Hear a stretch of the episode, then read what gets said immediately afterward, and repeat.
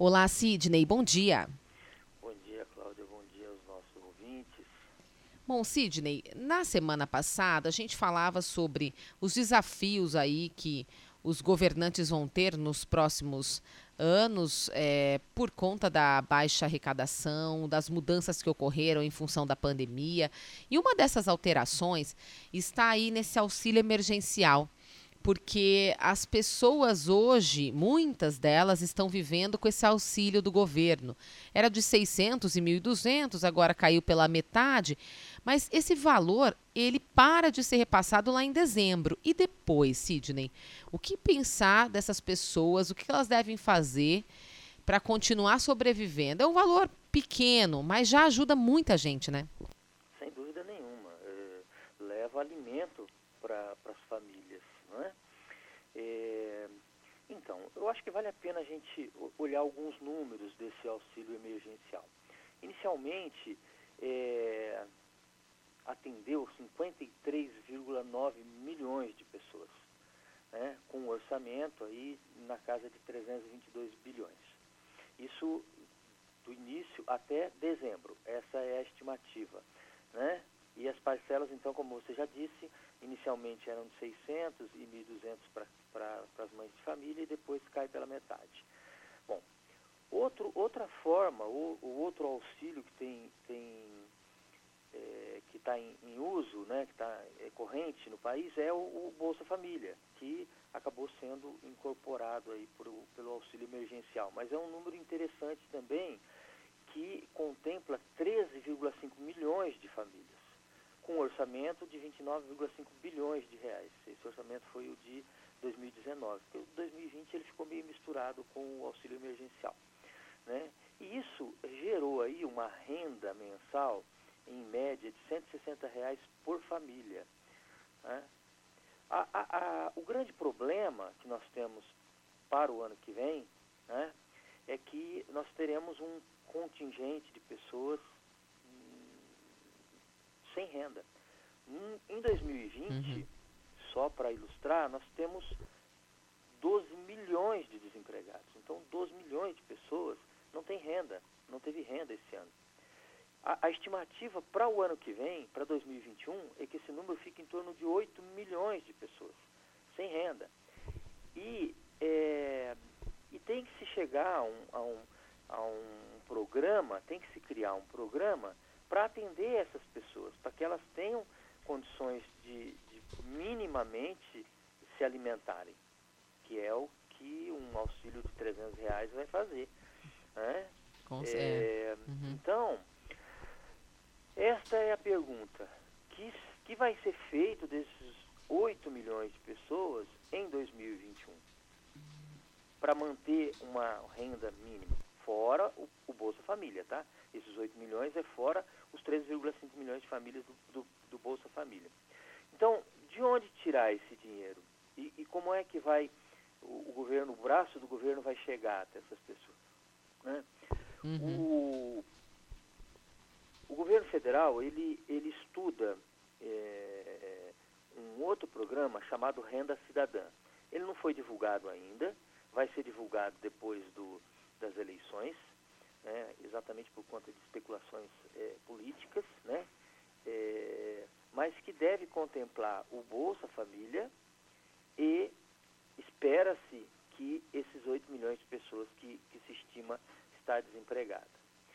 É, Especula-se tirar o recurso para fazer frente a esse, a esse novo é, programa chamado Renda Cidadã. É, Especula-se tirar do Fundeb, que é um fundo de desenvolvimento da educação básica, então tirar uma parte dele, né? Esse, esse Fundeb ele tem 150 bilhões no orçamento e ele atende a 40 milhões de estudantes. É. Especula-se também tirar de recursos de precatórios. Precatórios são dívidas do governo federal que já foram ajuizadas e que devem ser pagas. Então, é é o que está se ventilando por aí. Uhum. O que eu chamo a atenção, é, como eu, eu venho falando já há muito tempo sobre a questão da eficiência da alocação uhum. do recurso, uhum. né? Então eu, eu vou. A ciência econômica ela é a arte de fazer a melhor alocação de recursos, a, a, o mais eficiente. Né? Uhum. E aí eu, eu listei aqui, para passar para os nossos ouvintes, alguns orçamentos é, que eu já falei, né? O Fundeb, Tá. o Bolsa Família, que atendem a milhares de famílias, milhares de pessoas. Uhum. Mas eu quero chamar a atenção para alguns orçamentos que atendem a bem poucos abastados. Uhum. Né? Por exemplo, Tá. as despesas do governo executivo, do Poder Executivo total, é 1,4 trilhões de reais. O Poder Legislativo, que é o Congresso Nacional, ele leva 10,8 bilhões. Quer dizer, se nós pegarmos ali o Bolsa Família, por exemplo, é, ele vai atender, ele vai pegar aí um terço do Bolsa Família. Só que o Bolsa Família contempla 13,5 milhões de famílias. Né?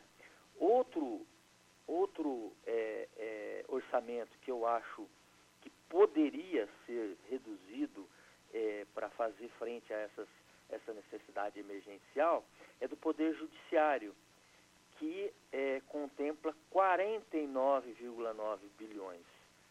Que seria um equivalente aí a dois Bolsas Famílias quase, tá certo? É, e aí veja, é o Judiciário Federal, exclui-se o Judiciário Estadual Uhum. não está aqui nessa conta. Mas o que mais chama a atenção, ao meu ver, é o Supremo Tribunal Federal. E ele sozinho, ele faz parte do Judiciário, mas ele sozinho, o orçamento dele é de 712 milhões de reais. Isso, se nós formos olhar para aqui para o nosso município, é, é a metade do orçamento do município inteiro de Londrina. Só para o Supremo Tribunal Federal. Ao meu ver, é muito dinheiro Muita coisa, para né? atender, para atender pouquíssimos abastados. Certo. Né? E Aham. aí eu, eu fecho né, com a moral da história. Quer dizer, a grande pergunta, nós devemos é, é, cortar os recursos da educação básica? É ali que nós temos que buscar recurso? É ali o eficiente? Ao meu ver, não. Eu, ao meu ver, o governo tem outros, é, outros mecanismos, né?